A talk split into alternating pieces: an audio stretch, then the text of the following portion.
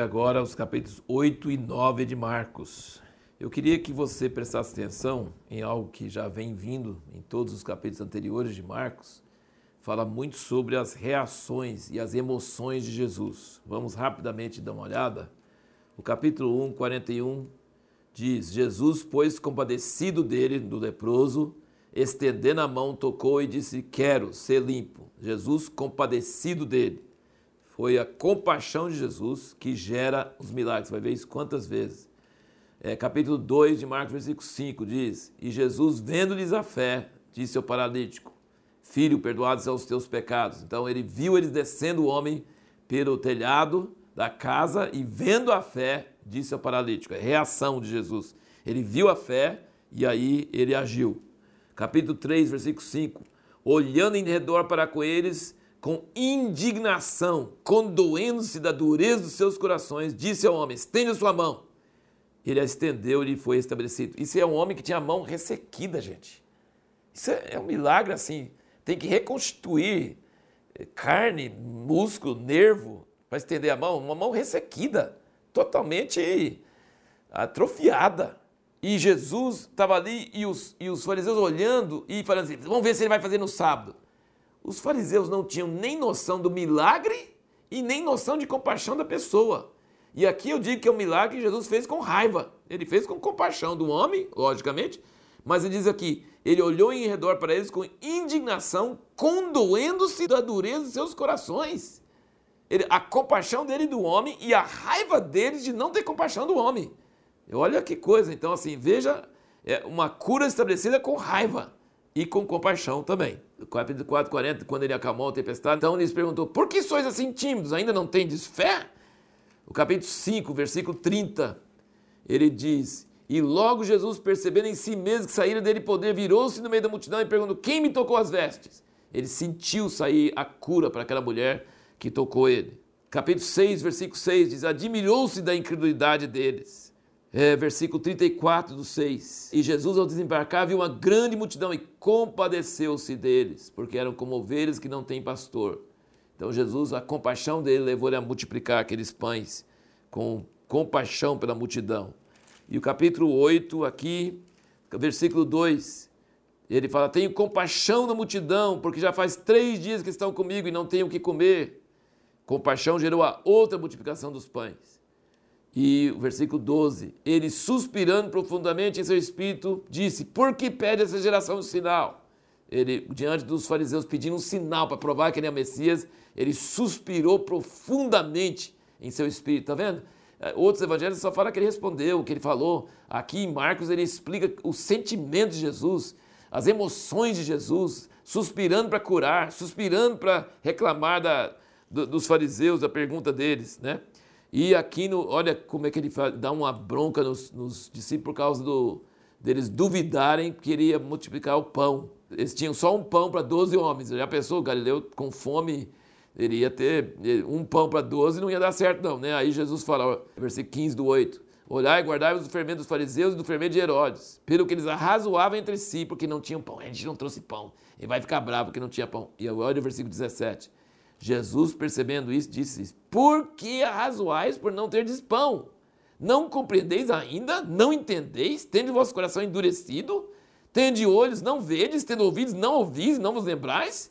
Quando partiu cinco pães por cinco mil, quantos cestos cheios de pedaços levantaste? Ele está falando igual a mãe brigando com os filhos. Tem olho e não vê? Tem ouvido e não ouve? Quantos cestos pegaram das sobras?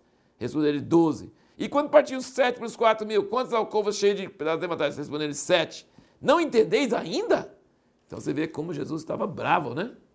Como ele estava bravo e como ele não tinha paciência com incredulidade e como ele tinha compaixão e a compaixão gerava os milagres é, nas pessoas. Aqui do versículo 22 ao, ao 26 mostra a cura de um cego em duas etapas. Ele começou a levantar os olhos, viu os homens como árvores andando e depois teve que ter o outro toque e aí ele viu completamente. Mais uma vez você vê como que Marcos explica mais é, como e, e diz que Jesus cuspiu nos olhos dele, impôs-lhes as mãos, perguntou: "Vês alguma coisa?"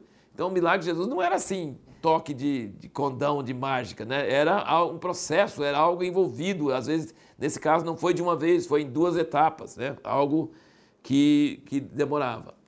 E aqui nós vemos também uma coisa muito importante, que Jesus sempre fala sobre a vinda dele na glória dos anjos, com os anjos da glória do seu Pai. Então Jesus vivia aqui na terra pensando na sua segunda vinda, falando com as pessoas para preparar para a sua segunda vinda. Olha aqui no, no capítulo 8, versículo 38 diz: Porquanto qualquer que entre essa geração adulta e pecadora se envergonhar de mim, das minhas palavras, também ele se envergonhará o filho do homem quando vier na glória de seu Pai com seus santos anjos.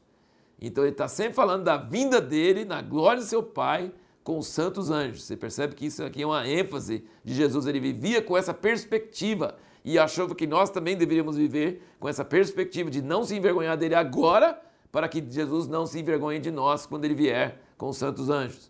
E aí no versículo 1 do 9 ele diz: Disse-lhes mais, em verdade vos digo que dos que aqui estão, alguns há que de modo nenhum provarão a morte, até que vejam o reino de Deus já chegado com poder. Mas você fala assim, é, mas não veio até hoje, como é que eles não provaram a morte até ver? Mas aí no versículo 2 fala: seis dias depois, tomou Jesus consigo a Pedro, Tiago e João e foi transfigurado diante deles. Eles viram Jesus por alguns minutos na glória que ele vai ter quando ele voltar. Então ele chama isso de reino de Deus vindo com poder, tá? Então eles não morreram antes de ver o reino de Deus vindo com poder, porque seis dias depois eles viram, tá? Então eles não viram o reino de Deus sendo estabelecido na terra, segundo a vinda de Cristo, isso não aconteceu até agora. Mas eles viram Jesus em glória, não na da, da forma carnal como ele estava antes, mas em glória, transfigurado. E Jesus sabia que isso ia acontecer e levou três com ele: Pedro, Tiago e João. Sempre leva esses três. Por que, que ele levou três? Para que eles fossem testemunhas. Porque senão podia falar que era uma alucinação. Mas não tem alucinação coletiva. Se três pessoas veem a mesma coisa, é porque realmente aquela coisa existiu. E eles viram Moisés e Elias e Jesus em poder e em glória. Que coisa maravilhosa. Vamos ver aqui o seguinte: quando ele desceu do monte, tem muito mais detalhes aqui sobre o menino epiléptico também. Veja como Marcos entra em detalhes. Ele fala com o pai, conversa com o pai, o menino está se debuchando no chão, aquela coisa, aquela coisa toda assim esquisita. E Jesus, na maior calma, conversando com o pai, mas aí juntou a multidão e ele falando assim: Você está perguntando assim, podes? Versículo 23, ao que lhe disse Jesus: Se podes, tudo é possível ao que crê. E o pai fala imediatamente: Creio, ajuda-me a incredulidade, que ele reconheceu que não tinha fé. E Jesus não tem muita dó de incredulidade, não, tá? Jesus é bem bravo sobre a incredulidade. Ele não acha que a incredulidade é fraqueza, não. Ele acha que a incredulidade é perversidade de coração. Mas ele vendo a multidão se ajuntando, ele repreendeu e expulsou. E o menino ficou como morto. Todo mundo falou, morreu. Mas falou, não, levantou ele e aí os discípulos perguntam, por que, que a gente não conseguiu expulsar? E ele falou, essa casta só sai com jejum e oração. Mas Jesus não jejuou e orou. Jesus expulsou na hora. E a pergunta nossa no último vídeo foi essa. Por que, que Jesus não precisou jejuar e orar? Sabe por quê? Porque ele passou pela tentação do diabo. Ele amarrou o valente. Ele andava no nível de autoridade que não precisava de jejuar e orar para atingir aquele nível. Ele já estava andando sempre nesse nível. Mas para nós termos essa autoridade, a gente precisa realmente chegar no jejum e na oração para poder ter esse nível de autoridade. E aí, terminando o capítulo 9, ele fala sobre, é, sobre umas coisas muito radicais. Ele fala aqui no 9, ele fala assim, versículo 43, se a tua mão te fazer tropeçar, corta. Versículo 45, se o teu pé te fizer tropeçar, corta. Versículo 47, se o teu olho te fizer tropeçar, lança fora. Melhor entrares no reino de Deus com um só olho do que ter dois olhos e ser lançado no inferno. Então Jesus está sempre falando sobre entrar no reino de Deus. Jesus vivia com a perspectiva do reino. E nós, nós temos muita dificuldade em ser radical, em cortar. Nós gostamos de ser normal, não, nós gostamos de ser acomodado, nós não gostamos de, de, de ser radicais. E Jesus está falando assim: tem que ser radical diante das realidades do céu e do inferno, você tem que ser radical. E a pergunta que nós vamos fazer no, para o próximo vídeo responder é: é lícito ter ambição espiritual?